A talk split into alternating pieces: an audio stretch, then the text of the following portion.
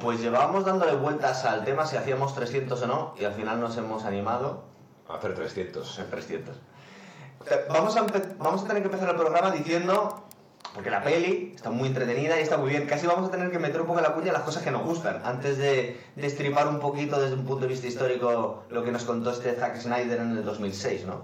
Mm, Vale, las cosas que nos gustan, pues voy A pensando. ver, es un rollo muy cómic. Eh, eh, si te ves las pelis que ha hecho después, en plan del Justice League y todo esto, es decir, desde un punto de vista de cine de superhéroes, es A ver, entretenido. yo ¿no? cuando la vi la película, además la vi en el cine, sí recuerdo verdad, que o sea, eh, un poco el impacto de este rollo visual, de cómic, que creo que se rodó todo prácticamente con croma, o sea, de ser todo total. de... Que me recuerda mucho a la película anterior, que no era de Snyder, era del otro, del que había hecho el cómic, que era el de Sin City. Sí. Ese rollo un poco como comiquero en película, muy fuerte. es que yo pensaba la la misma estética. De, de hecho, yo, yo estaba convencido que era del mismo director. Y, Y, yo, también, yo también. Pues y luego me, Pues no, sí, viendo ¿verdad? fotografía mirando la Wikipedia, pero luego resulta que es el del, es el del cómic, que es Miller. Total, estuve a punto, estuve a punto de, de, de ni mirarlo, digo, seguro que fue el de League, pero era el mismo creador del cómic, Claro, ¿verdad? eso es. Eh, aún así, dentro de lo que son las, las patadas históricas que le mete la película y el cómic a, pues a los libros de historia, también es verdad que mm, luego estaba reparando un poco esta última vez que lo he visto y ciertas cosas de los espartanos nos lo intentan contar, nos cuentan un poco de refilón el tema de los barrancos y los bebés y cosas así, ¿verdad? La educación tan horrorosa que tenían los espartanos. Eh, a ver, muchísima gente le encantó. eh, y se vinieron arriba y decían, no somos como Bueno, vamos a ver, la película, como película a mí no me disgusta, es, es entretenida, la, la principal función que tiene es, es entretenida. La Cine de la ves- acción. Sí, es cine de acción, es decir, yo tampoco, yo, a ver, yo es que yo, voy a ver- yo voy a ver esta película y no voy a ver historia, o sea, ver una película, una ficción basada en hechos históricos, que no es lo mismo. Es verdad. Otra cosa es que ya, más que el tema a mí, luego destripo por ahí, más que el, el rigor histórico, no me gusta tanto la imagen o ciertas ideologías que venden. La, la alabanza de, los- de Esparta como Eh, si fuese, sí, eh, entre otras cosas, como si fueran los defensores de la libertad eso es, eso es. y la democracia del mundo griego. Pero, Por es favor. decir, eh, en estas películas, a ver, es un cómic, entonces eh, empezar con un cómic y la película basada en un cómic, eh, pues con la- en plan negrito, no a pie de página, no, mire usted, es que los éforos eran no sé qué, no sé cuántos, siempre me ha parecido una cosa en tanto, no sé, perder el tiempo. Pasa poco como la Editor. Sí. Editor, bueno, no es que no sea riguroso con la historia, es que se la inventa de nuevo. O sea, en cierto momento reescribo la historia, tal y como fue, ¿no? Aquí es más la apología de una eh, sociedad que era bastante horrorosa en realidad, la espartana, que era un poco enemigos de todo, porque se puede definir de muchas formas. Yo he visto por ahí que era una especie de. Dicen que era una oligarquía comunista, pero bueno, entre otras muchas cosas más. Puedes ir apilando cosas, porque también tenía detalles del Tercer Reich, eh, tenía un poco de todo. ¿no? Bueno, vamos a ver, eh, hay un libro que es muy recomendable, eh, está, bueno, es que de hecho es un historiador español. Ahora, para leer buenas cosas del mundo clásico no hace falta siempre acudir a autores eh, ingleses o franceses como tiempos, hay muy Sí. buena gente en las universidades españolas. Y es un historiador especialista en las cartas antiguas, se César Fornís. Sí. Y tiene un libro que está en Alianza Editorial, que esto es de divulgación histórica, o sea, riguroso, pero que puede seguir cualquier persona con nivel cultural medio, y se llama El mito de Esparta. Y precisamente lo que analiza en este libro no es la historia de Esparta, sino como la imagen desde la propia antigüedad hasta nuestros días. Hasta la película incluso. Hasta la película, es decir, cómo ha habido el mito de Esparta que ha servido para un roto y un descosido. Esparta inspiró a los revolucionarios franceses más radicales. A los romanos demás. también, ¿verdad? Bueno, para los romanos. Pero también Esparta era una de las eh, inspiraciones clásicas de los nazis, del Tercer Reich. También. Ta- Pero también tuvo un- mucha influencia en el mundo, por ejemplo, comunista. Una Claro. idea de que los ciudadanos espartanos eran iguales. Los, los espartanos se llamaban ho- homoioi, los iguales. Sí. Eran como todos iguales, los cuatro gatos que eran ciudadanos de pleno derecho, habría que decir, ¿no? Entonces, por ejemplo, por, eh, le- tenemos el estadio Spartak. O sea, que como el mito de Esparta ha sido, poder- ha poderosísimo, es decir, no ese mito a lo largo de los siglos y ha servido para izquierdas, derechas, aunque en general creo que el siglo XX ha ido más bien escorado hacia más bien derecha, muy, una idea muy militarista. Lo- eran militaristas, pero de todos los ángulos. Lo, lo que da la sensación es que llega- lo- llevaron esta ideología tanto de izquierdas como de derechas más lejos que nadie. Hicieron barbaridades que no había hecho. Bueno, ahí históricamente se dice que no eran para tanto tan raros como te creo. Pero por seguir con la película, por Sí. ejemplo, de- creo que tiene un ritmo narrativo muy logrado. el utiliza muy bien la música, no recuerdo ahora el compositor. eh, estereográfico, mantiene bastante bien el ritmo narrativo. Va haciendo un poco en dos planos, nos sacan un poco las ¿no? termópilas. Incluso el, el físico de los actores en, ese- en aquel momento, pues como que marcó un canon, porque luego empezaron todo el cine de superhéroes, pero estos ya- mira, voy a hacer la alineación, por ejemplo, el casting. Tenemos a Gerard Butler, que aquí fue como su salto a la fama. Aparte yo a este tío le tengo mucho cariño porque es un antiguo estudiante de Derecho, era un, era un abogado frustrado. El tío iba, iba, fue abogado, eh, creo que fueron unos meses y al final cambió de, de profesión. Y fíjate, justo con esta película se comió el mundo. Tenemos a Rodrigo Santoro haciendo de un Jerjes extrañísimo, era un rollo osado con piercing. Luego lo comentamos, sí. Sin barba, además, cuando todos los presas llamaban Sí, una efectivamente, barba, ¿verdad? sí, sí, sí. Luego tenemos a, a Cersei y a Lena Headley haciendo de la reina Gorgo.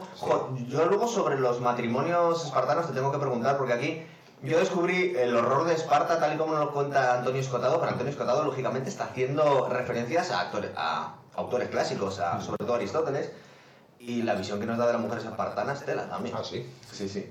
Eh, tenemos a- al protagonista de The Wire, a, McNulty, que es el, el- Esto supongo que históricamente no existía, este eh, político traidor, sí, ¿verdad? Sí, eh, Terón creo que sí. Sí, que acaba violando a la reina.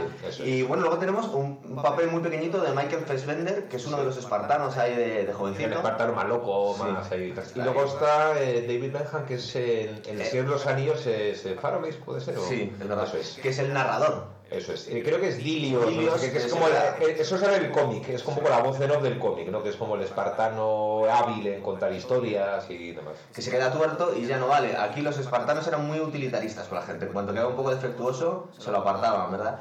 Antes que nada, el contexto histórico. A ver, Jerjes estaba mm, haciendo una operación de castigo, en realidad, contra los griegos, ¿no? Por las invasiones, por las rebeliones jónicas, lo llaman. Sí, efectivamente. Eh, aquí la novela, digo, la el, el cómic película es Esparta, Esparta y Atenas sale un poco así despectivamente, aunque luego hizo la continuación que es la... Ah, sí, hicieron 302, Sí, ¿no? que es como terrible esa película ya. Sí. La de eh, la gran incitadora con Persia no era Esparta, era Atenas, por supuesto.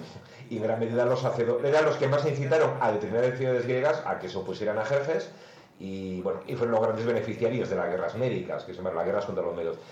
Eh, vamos a ver, en esa época el imperio persa ya dominaba el norte de Grecia, en la zona de Macedonia. Estamos hablando de la batalla de las Termópilas, que es el centro de la película, es el 479. 480 antes de Cristo, sí. eso es. Hay que decir que en el lado combatieron más griegos en el lado persa Sí. que en el lado antipersa. Bueno, es que había eh, griegos en la parte de lo que era antigua Troya. la antigua, lo que sería actualmente Asia Menor, todas las ciudades del norte, eh, los tesalios, que eran de los grandes pueblos griegos del norte, los, Teba- los Teba- Tebas, que eran una de las grandes ciudades Sí. eh, de, la, de la antigua Grecia, se pasa a los persas. Bueno, es que el escándalo fue tal que incluso el oráculo de Delfos.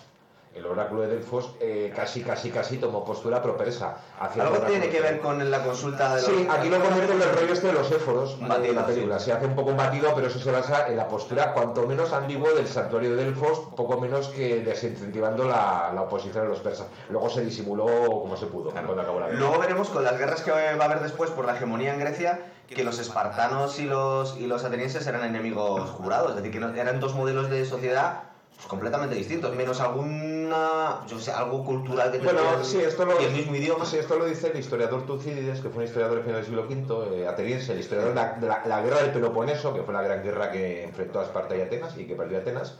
Y entonces dice, bueno, que es que eran dos potencias, que dice, dos potencias rivales y además con sistemas tan diferentes estaban abocadas a enfrentarse sí o sí.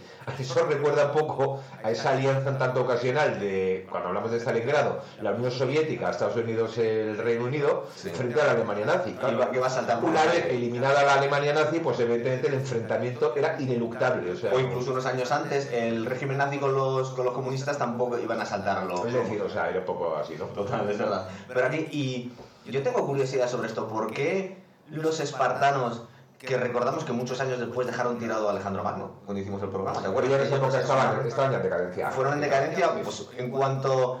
mm, En cuanto, empezaron la, en cuanto empezó la decadencia, después de haber ganado la guerra a Atenas, luego no se recuperaron, fueron para abajo hasta, hasta el final. Estos tíos. Bueno, sí, no, eh, tuvieron, a ver, Esparta, una sociedad muy peculiar. A ver, el historiador este que he citado Fornis define que no era tan, tan, tan, o sea, que luego se exageró mucho.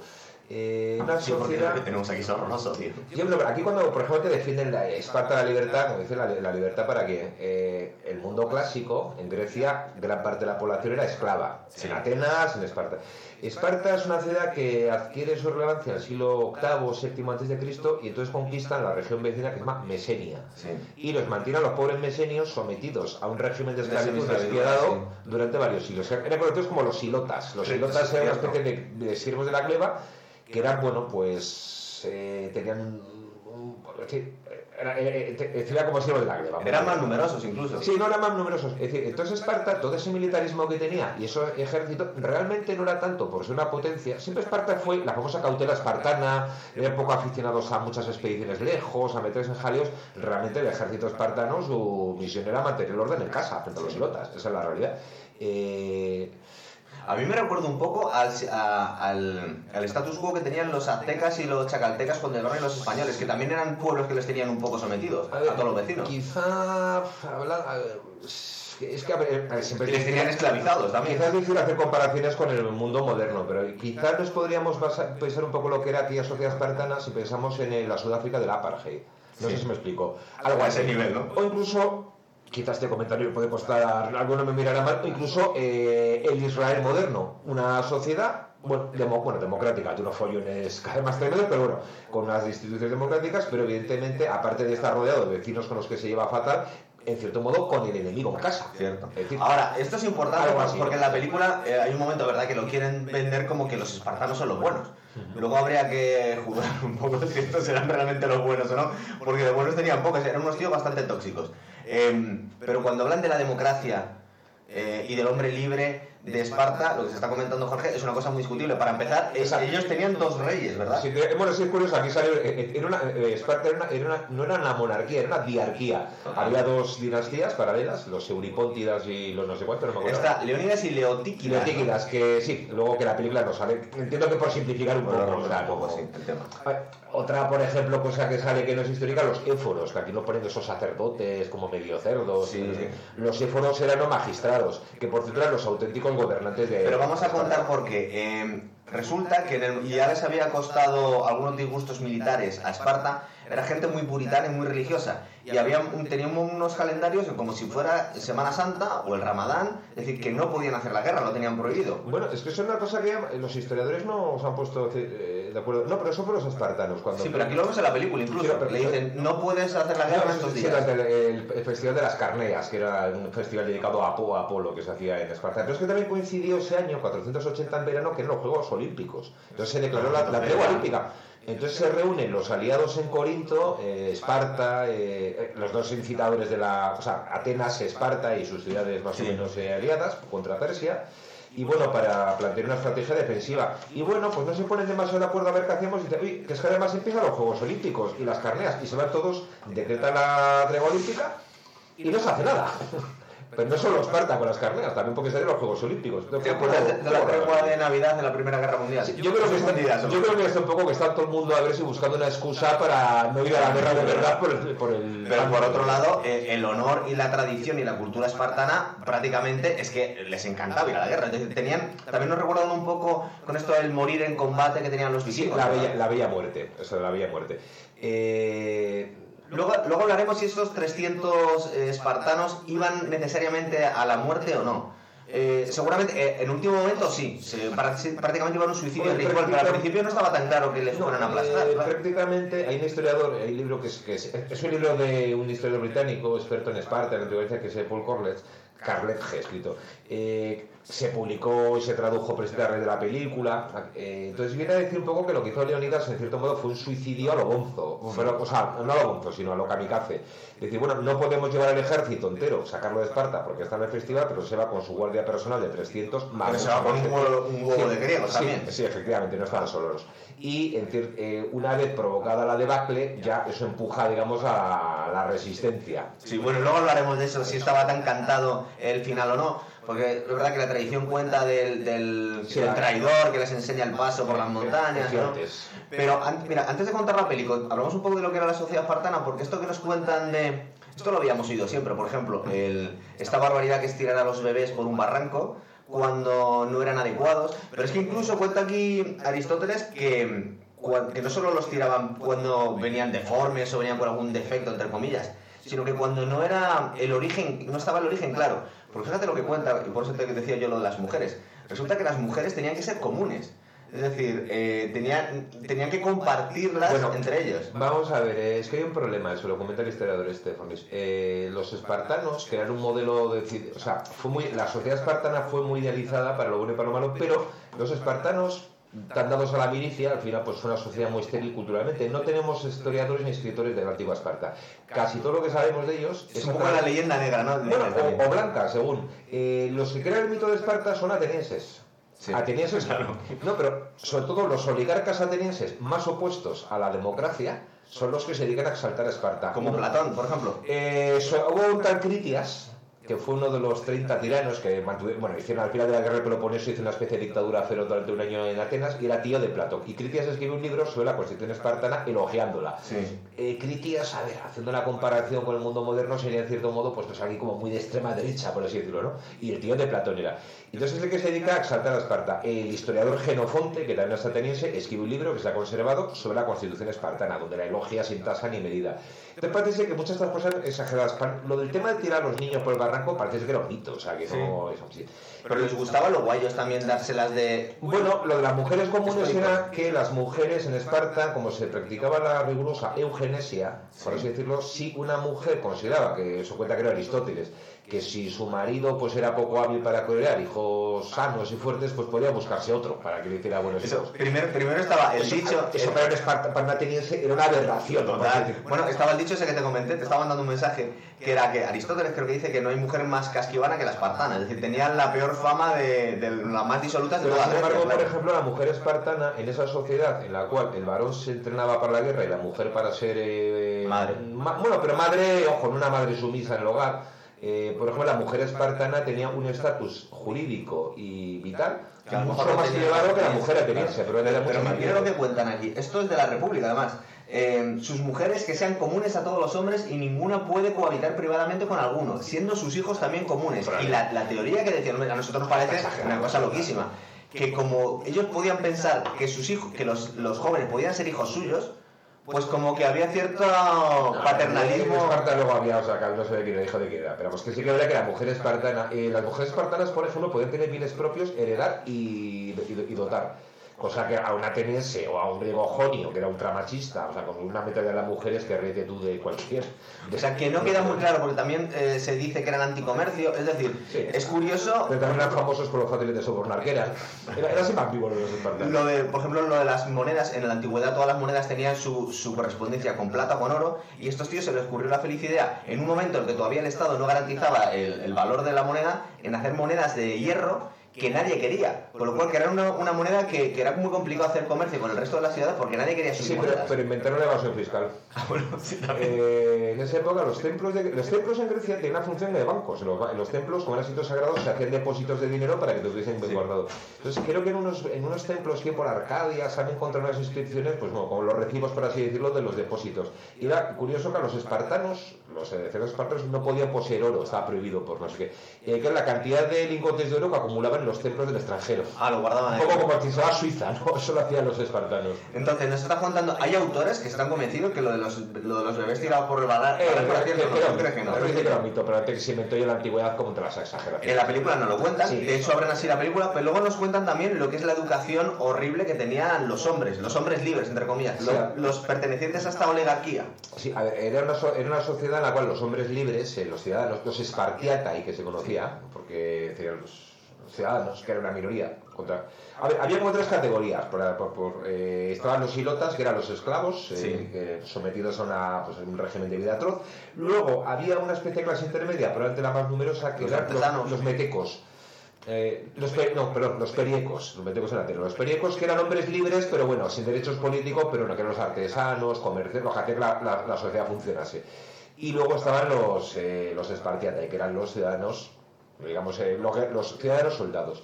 Entonces, efectivamente, Ciudadanos los- soldados, que para ganarte el derecho Claro. como, ciu- como ciudadano tenías que haber ido a la guerra Sí, bueno, prácticamente. Entonces había que pasar una educación terrible que era conocida como la agogué, Sí.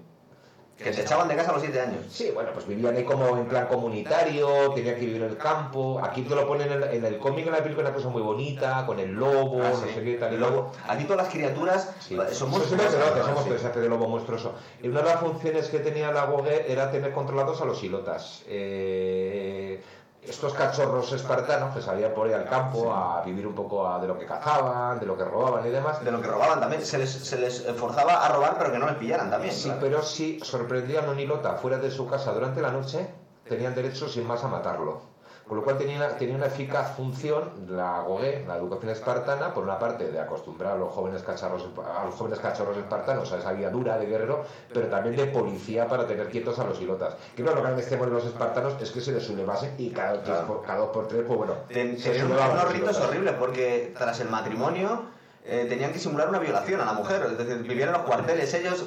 Luego también es Creo curioso. que las secuestraban, Se las tenían que secuestrar y hacer como que las violaban, una cosa. Cosas del mundo clásico. Eh, también me gusta mucho ese momento en el que Leónidas parece que se chotea un poco de los atenienses, porque claro, tenemos que recordar que son los, los archienemigos. Aquí es una alianza muy cogida por los pelos.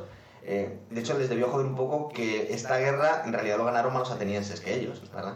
Platea y en Salamina. Hombre, son los que Salamina fue la gran derrota naval de... Entonces dejó al ejército persa inmenso y manejable sin suministros ni, ni, ni posibilidad de, de- de tener abastecimiento, Total. con lo cual... No, pero te iba a decir ese momento en el que llaman casi a los, a los atenienses pederastras, estos que eran amantes de los Ah, niños. Y digo, bueno, vamos a ver. Creo que en la, en la, peli- en la versión eh, doblada, en español, dice algo así como saltacunas. En la versión en inglés, que la, la he visto hace Sí. poco, dice... eh, Amantes de niños, ¿no? Sí, eh, dice...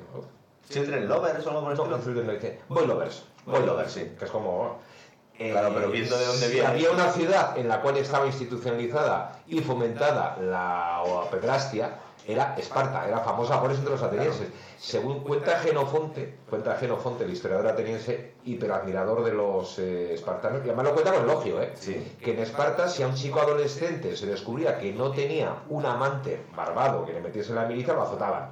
Es como de... Para ser buen chico, busca, búscate a un maromo que te ponga en tu sitio. Eso lo hablamos cuando hicimos el programa de, de Alejandro, que también, eh, supongo que bien intencionadamente, Oliver Stone había sido un poco ahí casposete porque el tío había asociado necesariamente el ser homosexual con el ser afeminado.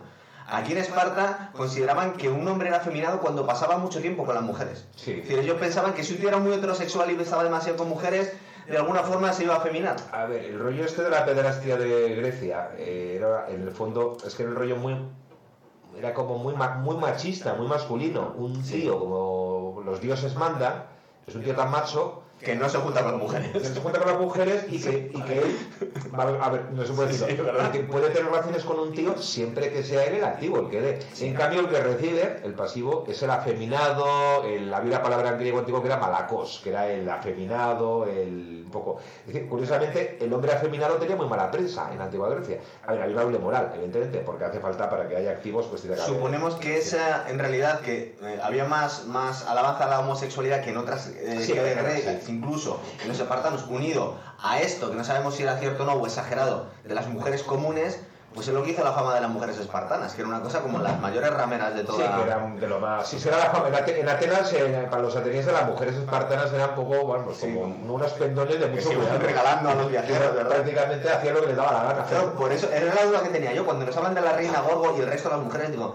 si, eh, no me acaba de cuadrar cómo pueden ser todas las mujeres comunes, Bueno. que incluso el hijo, si se sabía que era solo de un, de un espartano, casi lo podían descartar, unido a que realmente la gente se casaba. Eh, En la antigüedad los espartanos eran conocidos por la, o sea, por ser de pocas palabras, ha quedado Sí. la- ser lacónico y demás. La frase esa famosa en griego de "Ve- ven a por ellas, Sí, cuando sí, pero las- es, que hay una cantidad, había, había colecciones de dichos espartanos, o sea, era famoso por su ingenio. Es ¿no? muy como Arnold Schwarzenegger, ¿eh? la, la- Y esas frases salen todas metidas en la película. Hay una que sale cuando está el, llega el embajador persa y discute esta Gorgo, la reina, eh, y le dice, pero ¿qué hace aquí una mujer discutiendo con los hombres como si fuera un hombre? Esa, esa anécdota creo que es, es- la cuenta un historiador, no con un embajador persa, con otro, con una reina persa, Sí. eh, pero con una reina espartana que alguien, pues un embajador hacia griega, pues recriminó que cómo se atreven estos a, que, Ah, a hablar con una ¿de mujer, hablando igualmente como los hombres. Como si lo estuviéramos viendo ahora mismo en Yemen, en algún sitio de estos. Sí, entonces se burla de los espartanos diciendo, pues tú tienes unas mujeres que se suben a la chepa, ¿no? Como nosotros que las tenemos metidas en el ginecio y tapadas con velos. Entonces la contestación de la reina dice, las mujeres en Esparta,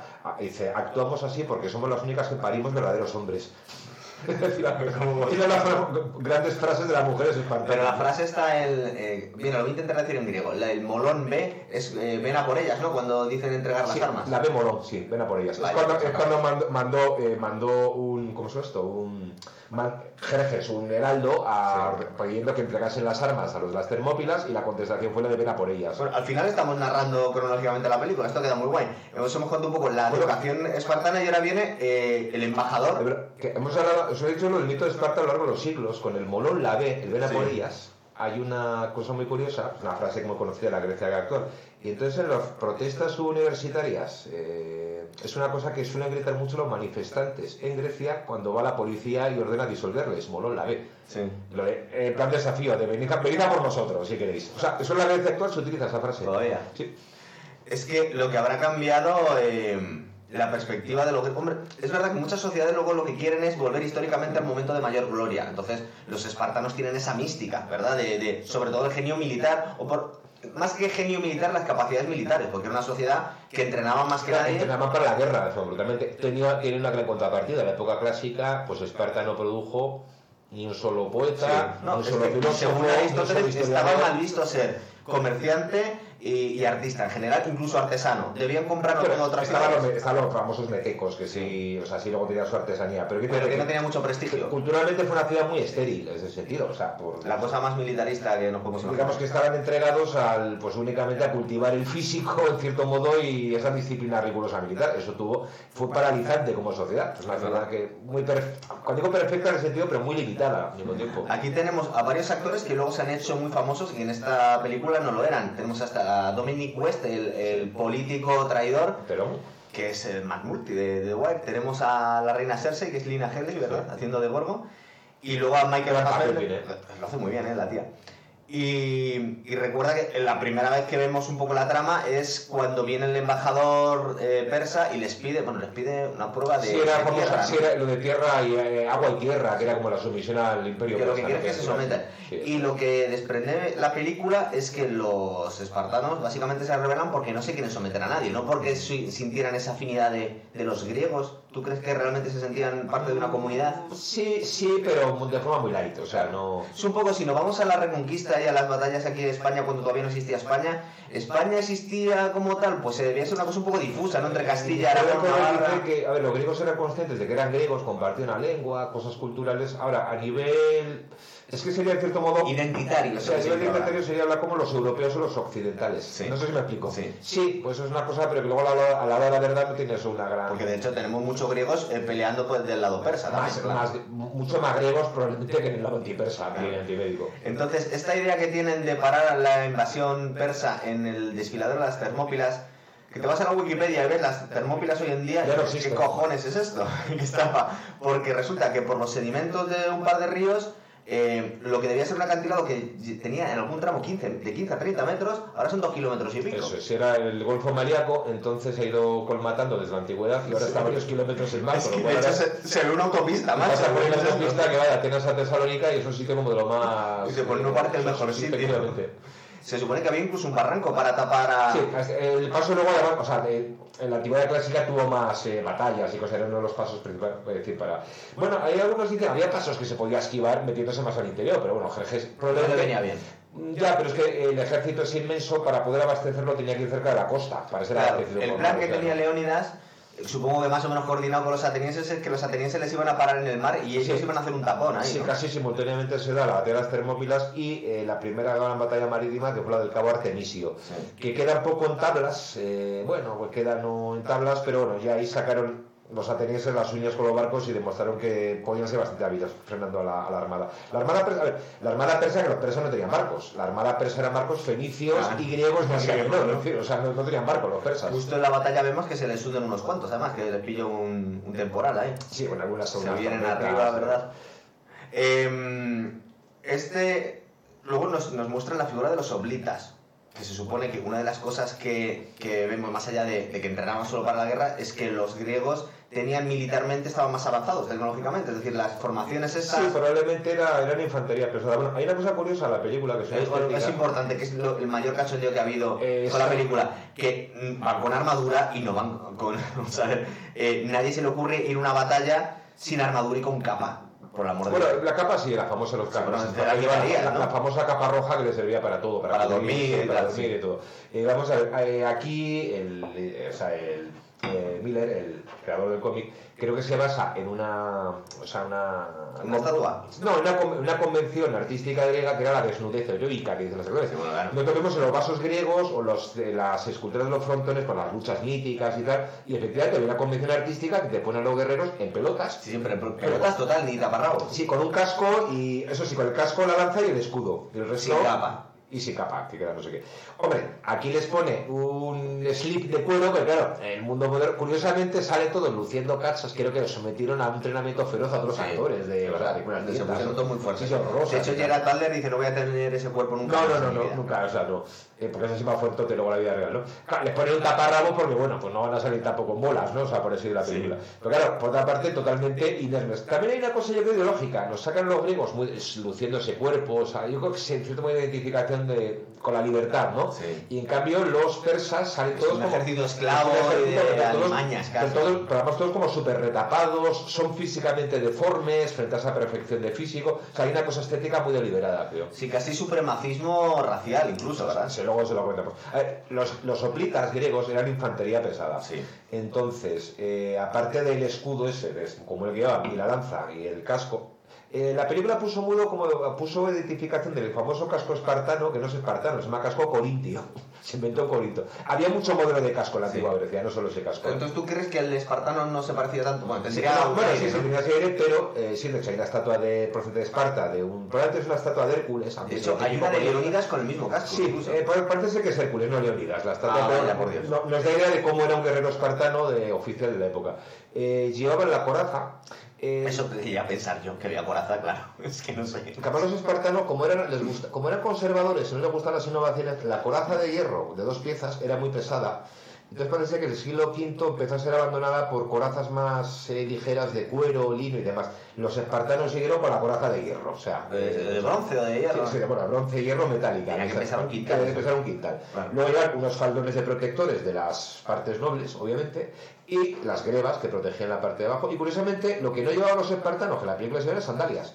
Los, Ah. los guerreros espartanos iban siempre descalzos. Desde niños se acostumbraban a ir descalzos. Bueno, hay, hay atletas que se acostumbran a correr por el monte a través y al final se te hacen los Era callos un callo tremendo, ¿no? que Claro, casi que, mejor. eran, que infantería pesada, eh, en formación cerrada, un guerrero protegía con su escudo al vecino de la izquierda, Sí. a su vez le queda protegido y bueno, pues como vemos en la película. era- Algo debía tener porque eran grandes, grandes admiradores los romanos de los espartanos. Bueno, luego la legión romana es un poco la evolución posterior, más ligera, más aligerada de la Pero falange. también iban más- superponiendo un escudo encima de otro, más, escudos gigantescos. más- más ligero. La falange griega, esta clásica, arcaica, tiene el problema que una derrota la línea era muy fácil de machacar, o sea, era demasiado rígida, por así decirlo, ¿no? Fue... Entonces vemos las primeras, eh, pues, los primeros combates que hay, como les machacan los espartanos. Oye, algo, algo de cierto debe tener esta superioridad técnica, porque también lo vemos unos cuantos años después en las batallas de Alejandro contra los persas. Es decir, daba la sensación que un griego valía más que muchos persas, ¿no? Eh, eran soldados profesionales en gran medida. Claro. Los persas, el ejército persa era un ejército multiétnico, es decir, o sea, había los persas, había persas, medos, egipcios, griegos, eh, indios, por esta gente de la India. Entonces, bueno, pues debía ser bastante manejable. Y la disciplina debía ser un poco Una regular, disciplina ¿no? mucho más regular. Aunque, a ver, lo de los eh, según los griegos, lo de que iban a latigazos, pues era como un tópico, ¿no? Además, hay que decir una cosa. Hombre, los inmortales sí eran la, la, la- Sí, el cuerpo de élite que vamos tenían a- estos tíos. los- no, los inmortales eran la, era la guardia personal de los De reyes persas, sí. Que era curioso porque como cambiaban uno por otro decían que... Claro, era, era porque siempre eran los mismos. Aquí nos ponen como una especie como de ninjas monstruosos, Sí. ¿no? Como totalmente... A mí ese tema de, de las katanas, eh, no, Sí, ah, por favor, que a Japón no habían llegado los persas. Efectivamente, una especie como de ninjas ahí como, como con cara de jabalí. Y sin barba. Esta barba tan varonil que se la ponen a Leónidas y está muy bien, pero eh, es típico también de los reyes persas, por ejemplo, y de Babilonia. Es decir, todos deberían haber llevado barba, Sí, uno, lleva barba de los persas. los ¿no? hombres de la antigüedad clásica en Grecia eran siempre hombres barbados, siempre... Sí. Lo de afeitarse se empieza a poner de moda a partir de Alejandro, el siglo... Ah. Alejandro ya lo hemos afeitado, por ejemplo, en, las estatuas, ¿no? Sí. Eso fue- en la antigüedad fue variando, en la época clásica sí, los hombres eran barbados, y los persas, por supuesto, iban todos barba. Creo que también tenían, en la película vemos que tiene una especie de muro de contención, es decir, es Sí, no solo se ponían ellos, tenían fortificaciones. los muros ¿no? fofeos, quizá. Bueno, vamos a En la película lo de los 300 se ha quedado como una cosa mítica. O sea, los 300 espartanos eh, fueron 300 soplitas espartanos de eso, de la élite. Los, eh, eh, iban acompañados de un montón de sus esclavos y lotas que recogían el agua, se encargaban de cocinar, no sé qué. Y se sabe que también se apuntaron como voluntarios que en situaciones de urgencia les dejaban hacerlo bastantes eh, ciudadanos de la clase media los periecos, que también combatían a veces en situaciones. Con lo cual ya parece que Leónidas se llevó como a dos o tres mil hombres, probablemente, no 300. Y los, y los atenienses, que fueron los que más sufrieron la derrota de las Termópilas, no se sumaron. No, porque estaban, no, aquí no estaban, no, a las Termópilas no, pero no estaban combatiendo en el mar. Pero es que luego estaban los aliados focenses y los arcadios, con lo cual, frente a las tropas de Jerjes, en ese espacio... Ese, pero dice que había 7.000 8.000, Sí, unos 77, o sea, varios miles de griegos, ¿no? Ahora, las cifras que dicen que tenían los persas eran una locura, decían que había 200.000, sí, a lo mejor exagerado, pero debían ser muchos. Pero claro, meterles encajonados en un paso, pues efectivamente perdían la efectividad. Lo que pasa es que luego estuvo el famoso paso ese que rodeaba las... No me acuerdo el nombre. Fialtes, ¿no? Sí, el paso Anopeo o algo así. Y el famoso traidor de Fialtes, que no era espartano, era una ciudad... ¿Verdad? Que sí, me he dado cuenta que no era un espartano. Y aquí da la sensación... Es como si hubiera sido un feto que le tiraron por el, por el barranco, ¿verdad? Esto un poco deforme, los espartanos deformes y demás, ¿no? Sí, eh, pero nos dejamos esta escena tan graciosa, no creo que por histórica, de la entrevista entre Jerjes y Leónidas que viene ahí con un, una especie... Me recuerda un poco a la película esta de Elizabeth Taylor de Cleopatra, cuando viene con el, con el cacharro este, ¿verdad? A entrevistarse con... Bueno, hay una cosa que en esta película, le llama... Es muy guay esa sí, no, sí, pero tiene... Hay una cosa que... Es, hay una... Yo creo que con tanto músculo, o sea, a la vista, la única mujer que sale prácticamente es Gorgo, la reina sí. y poco más, es una película como muy no sé, con una virilidad, o sea, como muy, con mucha carga erótica, sí. muy masculina, por así decirlo. Y a ver, es una escena de seducción brutal. Sí. Eh, nos están dando a entender con, con las limitaciones éticas del momento que están hablando todo que hay una, una homosexualidad latente. Pero cuando se suponían los, los, persas eran menos dados a la pederastia que los griegos, y se lo reprochaban. A, ellos, los persas llamaban a los griegos jonios, los, sí. o sea, eh, los, los, jonios en los griegos de Asia Menor, pero digamos que habían extendido el nombre de los griegos. Para los persas, esta cosa de la homosexualidad, cosa muy de los griegos y los jonios, eh, no era, estaba previsto. Pero en Alejandro no se enseña mucho que son los pervertidos, sí, también los babilonios y todo esto. Bueno, pero los persas, digo, no. Los persas, vale, bien. Y aquí nos sacan a un Jerjes que frente a. Hemos visto esas imágenes nobles los reyes persas con esas barbas y aquí nos sale que es una drag queen. Es que es una drag queen. Que mide 5 metros. ¿sabes? Eso es. Eh, lo del aspecto de la queen yo creo que es más marcado todavía en el cómic que en la película. Si habéis leído el sí. cómic, aparece unos ojos perfilados en rímel brutales. O sea, ¿no? Aquí tiene mucho piercing, lleva un rollo sí, gótico, gótico, le pone las manos así, o sea... Arrodíllate. Arrodíllate, es decir, con esa especie como de Slip marcando paquete. también hay, un, hay unos diálogos homoeróticos entre este Michael Fassbender y el hijo del capitán. Totalmente. Que se están haciendo todo el tiempo. Cuídame la espalda. Hay, hay, mucho, por eso decía, hay, mucho, hay mucho, hay mucho desarrollo. Eh, lo, bueno, luego tenemos el ataque de, de, los. Que lo tengo aquí cronológicamente. Tenemos el ataque de los inmortales. Cómo van apilando los cadáveres sí. ahí, ¿verdad? Una cosa bueno, luego les saca cosas que elefantes y rinocerontes, que eso se lo sacan. Todos monstruosos, ¿verdad? Todos monstruosos, sí, pero persa, ¿no? Y este Efialtes que vende a su pueblo porque estaba resentido con, con Leonidas porque no podía. Recuerda que le dijo, a ver, levanta el escudo. Sí, luego bueno, claro, levanta el escudo que vamos a hacer. Oye, eso desde el punto de vista narrativo creo que es efectivo. O sea, eh, no, vende Efialtes, que debe ser un traidor de una ciudad cercana, eh, lo de hacer que es una persona, no es un traidor, digamos, vil en el sentido de, o sea, de que lo hace por dinero solo, es un, no, lo rechazan los espartanos. Ahí no sé si hay una crítica implícita a ese sistema espartano, en el cual como a los débiles los aparta, y entonces ese débil es el que va a hacer la venganza, o sea, no. Sí, pero mira, es una narrativa parece muy efectivo. Pero nos lo han normalizado mucho, porque al principio de la película nos lo dan a entender lo que es la, la, el conocimiento básico de la gente, es decir, que a los bebés los tiraban por el barranco y te lo enseñan en la primera escena. Pero por otro lado aquí se pone paternalista Leónidas y le explica por qué, y aún así le dice, no, pero hermano, espartano, ¿nos puedes sí, ayudar con los heridos? Sí. Agua y demás, sí. Claro, y lo dice, le falta decir, cabrón, que me tiraste por un barranco hace unos años, ¿sabes? A ver, hay una, hay una incoherencia ahí grande, ¿verdad? Entre, si la película nos están diciendo que a la gente las descartan, luego no les tratan. Bueno, como dice Jerjes, dice, claro, dice, frente a esa crueldad que te pide, que dice, yo soy un Dios benevolente, solo te voy a dar de todo solo con que te arrodilles, solo con que te arrodilles. Y efectivamente se lo de pie, que ahí, ahí siempre unas connotaciones como sí. sexuales en todo aquello, como muy... Pero eh, había ese, ese, rollo de divinidad que tenía Jerjes, ¿sí debía ser cierto? No, no. no. Los reyes persas, eh, los persas, en un periodo multiétnico, muy, muy cosmopolita, muy cosmopolita eh, los reyes persas eh, eran adoradores estrictos del sistema de Akura Mazda, el sistema de Zoroastro, eh, la, esa religión dualista, sí, ¿eh? los farsis, que influyó mucho luego en el cristianismo. Aunque sea. Sí. Y entonces eh, ¿cómo, cómo decirte? No... Ellos casi pensaban que estos dioses griegos eran como divinidades demoníacas o poco falsos ídolos. Sí, sí, eran muy... Al final va, va a resultar que los buenos eran los persas, ¿no? eh, justo lo que te acuerdas, eh, los persas consideraban que el rey de Persia era un ser humano, no eh, era el vicario de Ahura Mazda la Sí. tierra, el representante, el que debe hacer que digamos que prevalezca la justicia y el bien en la tierra, pero no era un ser divino para los persas el rey. Es podía ser un rey de reyes, ¿no? Sí, de un emperador, pero no...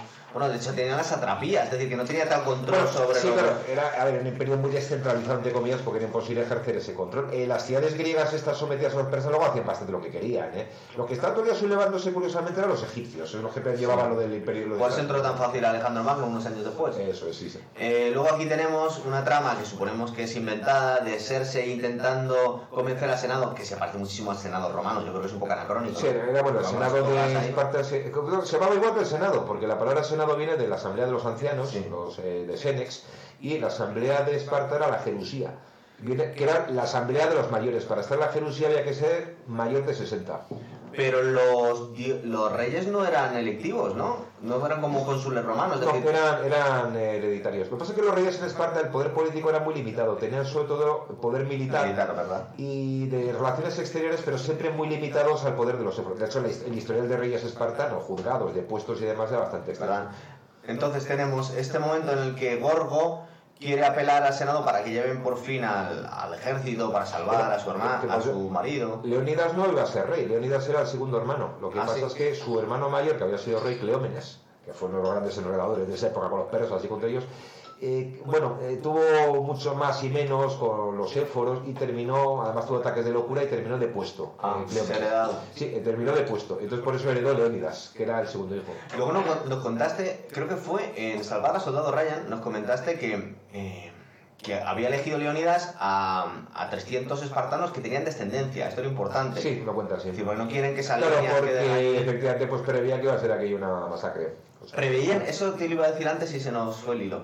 Eh, ¿Estaban seguros que, que iba a ser una masacre? Pues no lo sé, vamos, que evidentemente era un poco como batallón suicida aquello, ¿no? Porque si el tapón les funcionó muy bien durante tres días, lo cuenta en la película, es verdad que está muy, muy, pues, un poco exagerado, pero parece ser que los, que los persas hasta que se pusieron, pudieron entrar por el paso este lo estaban pasando puta, Sí, ¿no? pero antes o después lo se franquea por otro lado. O sea, no era tan impenetrable, por, había, había Nos queremos imaginar que ese paso no podía ser tan secreto que no podía descubrirlo nadie, ¿verdad? Era como si no nadie lo supiera, se lo pudiese chivar, ¿no? Claro. Entonces, eh, bueno, nos enseñan a la figura de este Dilios que nos has contado, creo que había perdido un ojo, pero una vez más, este ya es inútil, le escuchamos como narrador en la primera y en la segunda película, que la segunda creo que es medio prota, ¿verdad? La de Sí, 300. bueno, es que esto se basa en una historia que lo cuenta Heródoto, que hubo dos supervivientes espartanos a las Termópilas. Estaba muy feo Sí, sobrevivir. bueno, eso es horroroso. porque No, dicen, no, no. "Vuelve con tu escudo o encima de él. Bueno, sí, una de las grandes fases es que cuando iban a la guerra los espartanos, su madre o su esposa, según, siempre la frase mítica les entregaba el escudo y era con él o sobre él. O sea, con él vuelve. Que lo diga tu madre, macho. El escudo pesaba 20 kilos, entonces eh, para huir había que, lo primero que hacía un plita era arrojar el escudo para poder salir corriendo. Pero luego el escudo, juntabas dos escudos con unas lanzas y hacías una camilla para ir a muertos. De Muertos, no heridos. Bueno, o heridas, pero bueno. Era con él, vuelve con el escudo vencedor o sobre él, que te traigan muerto o malherido sobre el escudo. Que sale aquí Gorgo cuando le entrega espartano y no sé qué, y le da el escudo con él o sobre él. Entonces este se lo toma como una deshonra casi que le, que le manden como mensajero. Sí, eh, el superviviente este eh, cuenta Herodoto las diversas versiones de por qué sobrevivió, en todas sale bastante mal, como va bien cobarde. Lo que pasa es que luego se redimió en platea poniéndose en la fila de los Prómajo, que eran los que combatían la vanguardia poco menos que suicida, con lo cual ya se mató, o sea, se, se murió mataron. platea y ya, pues bueno, recuperó su honor. Entonces, esa parte de la pe- esta película cómic es cierta. Eh, este tío, no sabemos si tuvo que ir a dar un mensaje, porque el mensaje es un poco Sí, bueno, Hemos sí, perdido y nos han sí, matado sí, a todos. sí. Bueno, pero es un poco la voz de no, es la voz de Nofle, la Sí, voz de no. Pero no hacía falta mandar a nadie, macho, ¿sabes?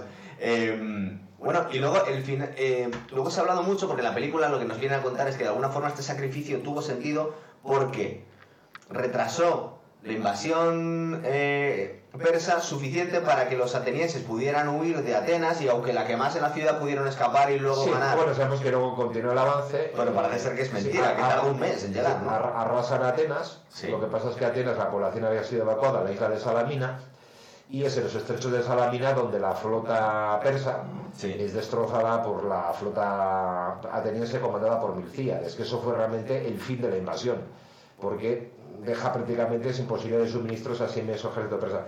Ya luego Jerjes se retira hacia Asia, después de eso deja un ejército importante al mando de Mardonio, que era creo que su tío, no, un miembro de la, un miembro de la, de la aristocracia, la familia real persa, y ese ejército, pues ya al año siguiente, el 479, será derrotado en la batalla de Platea. Sí, él les cruje totalmente. Ahí ¿verdad? ya, Sí. digamos, es el fin de las guerras. Luego ya Esparta organiza su alianza y, bueno, se dedica durante años a hacer la guerra y libera muchas ciudades, pero pues un poco fue así. Eso fue un poco. Lo que pasa es que vienen a contar que desde un punto de vista práctico, este retraso fue prácticamente. eh, que fue muy poquita cosa, porque fueron tres días. Hombre, pues que la película cae al final en una especie como de ser El sacrificio ha servido para algo. sacrificio y esto es como el amanecer de un día de libertad. Además ahí, ahí creo que hay un mensaje ideológico muy marcado. Vamos a ver el có- cómic es de finales de los 90 creo el 99 la película es de dos- 2006 y claro por ahí tuvo mucha tralla la película. Porque 2006 pues hace poco que ha sido bueno las Torres Gemelas Ah. la invasión de Afganistán la invasión de Irak y entonces aquí hay una, es decir, una contraposición muy fuerte, pero muy maniquea entre Oriente y Occidente. Estoy intentando recordar de qué año es Alejandro Magno, tío. Porque. Pues 2003 o por Sí, ahí. es anterior. Sí, creo que es anterior, creo que es anterior. es anterior. esta, sí. Recuerda que ahí nos meten mucho. Eso- es eso- un poco- la película tiene un rollo de alianzas, civilizaciones. pues está, ahí- más bien, más bien al contrario. Esta, esta, esta, esta, esta es parte de la creo, del choque de civilizaciones, pero además. Entonces, creo que lo hace de una forma muy maniquea. Eso de. eh, la- lo de los persas aparecen como una caricatura más que parecen los orcos, Sí. los de los anillos. Oye, además a los espartanos nos tienen que poner como los defensores de la democracia, cuando en realidad estaban prácticamente enfrenta- enfrentados con Atenas, que era lo que sí era. Yo creo que es muy, es muy descarado. A, a los persas cuando salen atacando no salen gritando a la Akbar, pero hombre, le falta. Sí, o sea, claro. creo que le falta gritar a la Akbar para que parezcan, no sé, como talibanes o no sé qué. Eh, una cosa curiosa, los persas que tan mala prensa tenían... eh, pues incluso los, grie- los griegos, eh, eso los ponen malos, pero también sentían mucha admiración por los persas. Eh, es muy curioso, por ejemplo, hay una obra prácticamente contemporánea, escrita por un testigo y participante de estos sucesos, que fue el poeta trágico ateniense Esquilo, Pero estuvo en las Termópilas. en las Termópilas en Salamina y escribe, ahí es una obra del 472 financiada por un tal Pericles, la representación se llama Los Persas, la primera tragedia conservada que es la única de tema histórico, casi contemporáneo, y es la historia de la derrota de los persas. Entonces es curioso porque, bueno, evidentemente celebra la gran victoria ateniense, eh, a Esparta casi me la menciona, por los atenienses, y sin embargo, los persas aparecen, en el propio Jerjes, aparecen como unos enemigos nobles, que han sido, han sido justamente derrotados. Jerjes se ha pasado tres pueblos de soberbio, los dioses han puesto en su sitio, pero bueno, es un personaje noble. eh, es decir, no aparece. eh, uno de los grandes admiradores de Esparta, lo he dicho antes, fue el historiador Genofonte, que son dos generaciones posteriores, vive del siglo V, IV. Genofonte también admiraba muchísimo a los espartanos, eh, a los persas. Escribió un libraco que se llamaba La educación de Ciro, la cual pone como ejemplo de reyes y a Ciro, el grande, el fundador del imperio persa.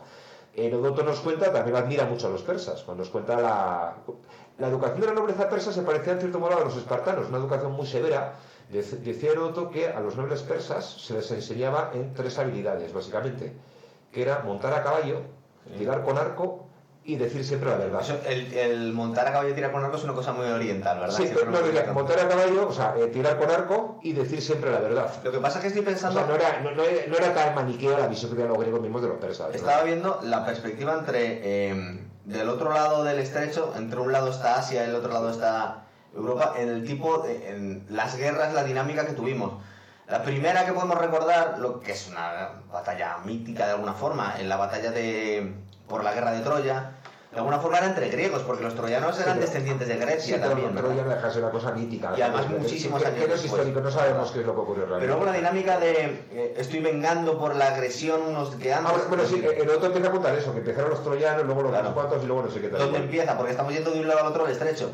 Eh, con los troyanos no queda muy claro. Luego estamos pensando lo que hemos dicho al principio del programa, que fueron en teoría los griegos, una ciudad de griegas, los que comenzaron todo Es que, por este ejemplo, jaleo. si, si leemos al historiador Heródoto, que es la principal fuente de información, siempre hay que cogerlo con pinzas, pero bueno, eh, es más matizado, es decir, no ve tanto aquello como un choque de civilizaciones, por decirlo. Una cosa curiosa es que Heródoto era de la ciudad de, de una ciudad griega de Asia Menor, Alicarnaso, eh, entonces él había nacido en una ciudad de Asia Menor sometida a los persas, con lo cual conocía bien de cerca, digamos, un poco el estilo de vida de un griego dentro del imperio persa, aunque luego vivió en Atenas y en otros sitios, ¿no?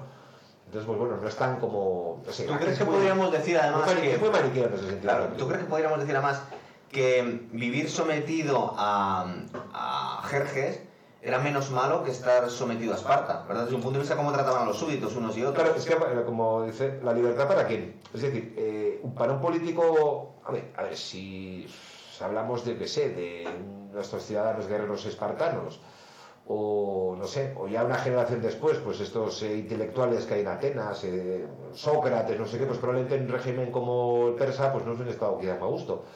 Pero claro, para un hilota o para un esclavo o demás, pues probablemente les hubiese dado lo mismo. O, sea, no, o incluso igual vivía mejor con los claro, persas. vivía mejor los persas. No. Una cosa muy curiosa, los persas que dan la pinta, sin embargo, eh, Jerjes, que aparece como un monstruo, eh, poco más o menos, un personaje pues, Sí. muy negativo, ¿no? En la tradición judía, los persas tienen una visión totalmente diferente.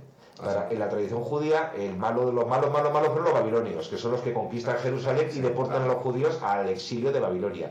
Y la tradición judía, ¿quiénes son los grandes liberadores de los- del pueblo judío? Los persas. Ciro el Grande, cuando toma Babilonia, los libera. Eh, hay un libro, es el libro de Esther, eh, la Biblia, y nos cuenta que Esther es una, bueno, pues es una noble judía que vive en la corte de Jerjes. Y Entonces hay un noble que intenta hacer una conspiración para asesinar a los judíos y entonces, bueno, salía con Jerjes y le pone... O sea, en la tradición judía, por ejemplo, Jerjes fue un gran rey protector de los judíos. Una imagen mucho más positiva que la que de los griegos. Qué importante es quien, quien cuenta el relato. ¿Quién fue el relato? O sea, ¿verdad? no, en, la tradi- en la tradición judía, los persas fueron los liberadores del pueblo judío de la opresión babilonia. Estaba pensando que al final, tal y como nos lo cuenta en este libro de Antonio Escotado, creo que era por historiadores romanos, el final de, de Esparta fue bastante triste. Parece ser que terminó convertido en una especie de parque temático Sí. para los romanos. A ver, los espartanos les pasa un poco lo que le pasa, lo que yo siempre he pensado que le va a pasar al Estado de Israel, salvo que utilice bombas nucleares, porque te llevas mal con todos tus vecinos y tienes al enemigo en casa, no te puedes permitir una sola derrota. Eh, Esparta, pues bueno, vence luego la, la gran guerra del Peloponeso contra Atenas, se convierte en la potencia hegemónica en, a principios del siglo IV. Por 30 años le duró, me parece. Sí, hasta que son batidos por una federación de ciudades griegas comandada por, eh, por Tebas en la batalla de Leuctra en el 371 a.C. Que incluso fue invadida Esparta, es decir, o sea, Esparta, pues bueno, ya pierde su papel preeminente. De hecho, ya no participan en, la- en las campañas de Alejandro Magno. Y luego, en época del Imperio Romano, Esparta sigue siendo una república, eh, eh, como tolerada por las autoridades romanas, entonces era como una especie de parque temático donde los nobles espartanos practicaban la, la famosa educación agoge Sí. de una forma, parece ser que totalmente exagerada, como ni la época clásica la hacían. Que no sabían cómo No sé había sido. era como una especie como de parque temático de, los de romanos para palomitas, ¿no? Sí, ve qué graciosos los espartanos. había un rito tremendo que era eh, el culto de Artemis Ortía, en la cual los adolescentes eran azotados, hasta, eh, los azotaban a ver quién aguantaba más. Sí. Incluso morían a latigazos, hay una cosa tremenda. Y aquí iban los ricos los romanos a ver el espectáculo de cómo se hacían azotar los eh, nobles espartanos por, no sé, era como... Claro, porque tenían, es- en la mitología romana estaba el gran Alejandro Magno y también Leónidas y los espartanos de, de- de las Termópilas. Terminó claro. convertida en una especie como de, no sé, como de reserva Inis, o un poco como folclórica, como reserva india, ¿no? Como Como quien que- se va a la Warner, pues te vas a, te vas a Esparta a ver. Era como una reserva india de ¿no? espartanos, en época romana, Esparta. Pobrecitos. Es verdad que en cuan- cuando, cua- la invasión romana de Grecia fue relativamente fácil, es decir, los legionarios aplastaron a los soplitas. Un duelo ahí de tecnología. Sí, pero ya parece que ahí no, los, los espartanos intervienen un poco en eso. o sea, Ya, ya pintaba un poco. Tiene muchos más problemas sociales, por ejemplo, eh, parece ser que por tema de herencias la mayor parte de los ciudadanos espartanos no tenían ya tierra. En Esparta, es que en Esparta, por ejemplo, eh, no existe, de ahí viene el rollo igual, o sea que no eran tan iguales los ciudadanos. Eh, una cosa obligatoria es que Pero había- igual es los que mandaban, nosotros no. mataban los varios miles de, no se sabe, pues los 10.000, 15.000 o que serían. Entonces todos tenían que tener un lote de tierra más o menos Sí. igual, no, no eran tan iguales, y eh, las comidas se hacían en común. Había unos grandes comedores públicos donde iban a comer los ciudadanos todos juntos. Para... No, pero tú, a ver, tú le tenías que aportar, digamos, a la caja común para financiar aquello, con lo cual si no tenías, perdías tus tierras, quedabas en cierto modo fuera de... No te convertías en esclavo, pero dejabas de ser ciudadano. Entonces hubo, en Esparta digamos que fue derivando a que la tierra cada vez estuviese en menos manos, con lo cual eso hizo que el sistema ese colapsase en cierto modo, ya en época helenística, ¿no? Entonces, a ver, la peli llamó la atención sobre el mundo griego, para mucha gente del gran público, que no le interesa un pito. Como entretenimiento está muy guay, Está entretenimiento, pero está muy bien.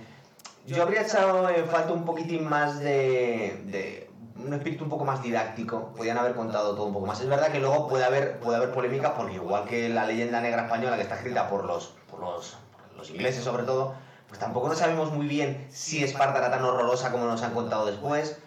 Simplemente era ni, una- tanto, ni tanto ni tampoco, o sea, no... Es que lo curioso es que lo que sabemos de Esparta fue precisamente, es decir, eh, lo que contaban los atenienses. Tanto lo malo como lo bueno es lo que contaban los atenienses. Pero ¿no? oye, eh, de alguna forma fue un experimento eh, teórico de lo que había predicado muy por encima Platón en la República. Bueno, siempre... a ver, que era ateniense. Todos los oligarcas atenienses antidemócratas, Platón, se llama lejos, o sea, a ver, Platón no era...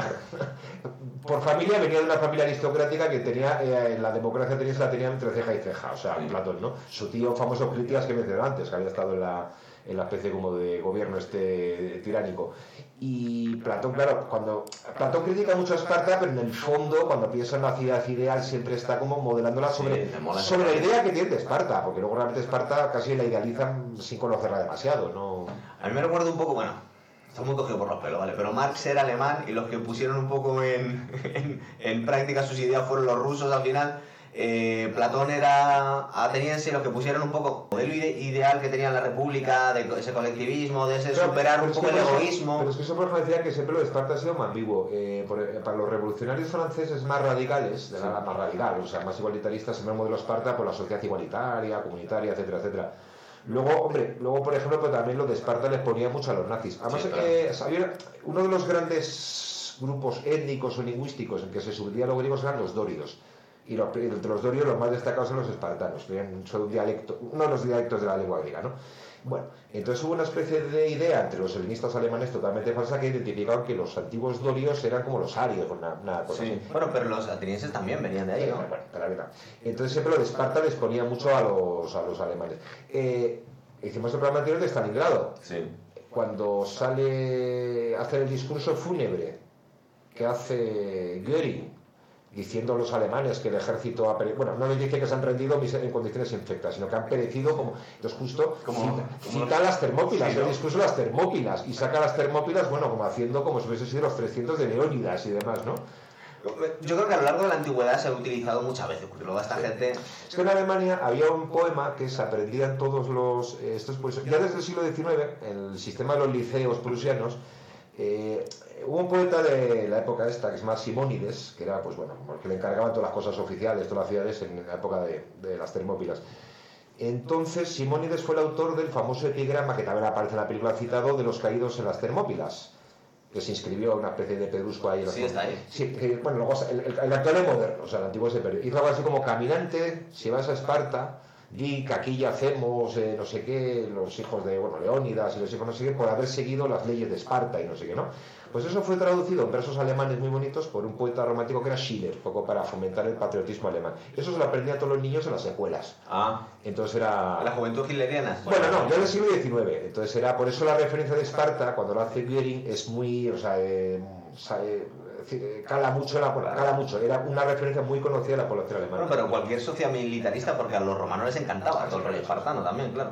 Y no sé yo si a Napoleón en aquella época también, seguro que alguna Pero referencia esas hicieron. cosas, claro, dices, no, pero claro, trasladar la retórica de una ciudad-estado pequeña, unos miles de hombres, al mundo moderno, con sus guerras maquinizadas, o sea, con sus guerras industriales, quizá pues luego ha habido aberraciones. Sí, ¿no? total, porque incluso el, el achacarle que eran sociedades comunistas o eugenésicas, es que no lo podemos saber porque estamos, estamos hablando muy lejos y que encima el relato nos ha llegado de, de los enemigos. Bueno, ¿no? eran ciudades que eran pequeñas que la derrota podía suponer eh, de forma real la esclavización de toda la población, o sea, que eso ocurría.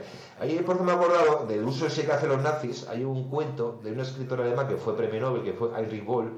Ahora está un poco como medio, no olvidado, pero bueno, estos escritores como que en una época son muy de moda y luego desaparecen. Y este fue un escritor que, que se conoce con la generación de los escombros, o sea, los que empezaron su carrera literaria, los que combaten en la Wehrmacht, eh, reclutados, un poco como Gunter Grass, Luego llamaron los niños rusos también. Bueno, pues, pues tiene un cuento que se llama, eh, bueno, se la traducido en alemán, eh, y se llama Caminante si vas a Spa, con puntos suspensivos. Sí. Es un cuento, eh, es como la primera voz un poco de... Es como lo que está pensando un soldado al final de la Segunda Guerra Mundial, en el momento de debacle total. De lo que ha quedado en Sí, Alemania. es como los pensamientos que tiene un soldado, pues como entre el delirio, o sea, según vas leyendo el cuento te vas enterando de lo que le ha ocurrido al soldado, porque es una cosa que parece entre onírico, real, y bueno, te das cuenta que es un soldado que ha sido evacuado del frente con heridas muy graves, luego se da cuenta al pobre que le falta un brazo y una pierna, Ah, y entonces está pues en un edificio lleno de heridos, que empieza como a reconocerlo y le suena todo y tal, ¿no? Y entonces, eh, luego ve que en el edificio hay como una pizarra donde aparece esa frase en alemán, de, el alemán, de caminantes y vas a Spa. Y entonces se da cuenta que está en su antiguo colegio. La han evacuado, es decir, en el día de la derrota de Alemania, a su antiguo colegio en su ciudad natal, convertida en hospital. Entonces la frase que está puesta, la que el maestro de escuela había puesto para que los niños se la aprendiesen, la de si vas a Esparta, lo que pasa que ha quedado medio borrada. Eh, es un juego de palabras porque Spa es una ciudad de Bélgica donde estuvo el comando, el alto mando alemán en la Primera Guerra Mundial. Ah, qué guay.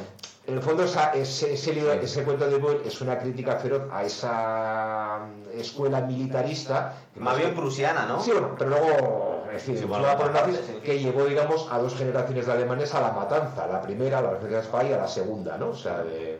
que siempre hemos dicho que la Primera Guerra Mundial no está tan claro que ellos fueran los instigadores necesarios Bueno, de los alemanes, pero- ¿no? pero- Pero la segunda sí. Pero hay crítica mucho ese militarismo asociado a los espartano, ¿no? A, Claro. a todo ese discurso de las tres, de los Que siempre se ha 300, las utilizado.